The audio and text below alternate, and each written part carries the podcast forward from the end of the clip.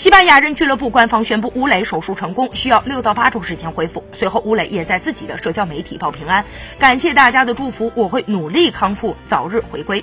日前，吴磊仍需要住院观察数日，之后吴磊将进行大约四周的物理治疗第一阶段，随后进行逐步调整的阶段，直到完全回归球队。整个恢复的过程持续的时间大约是六到八周，在此期间，吴磊也将接受几次干预观察。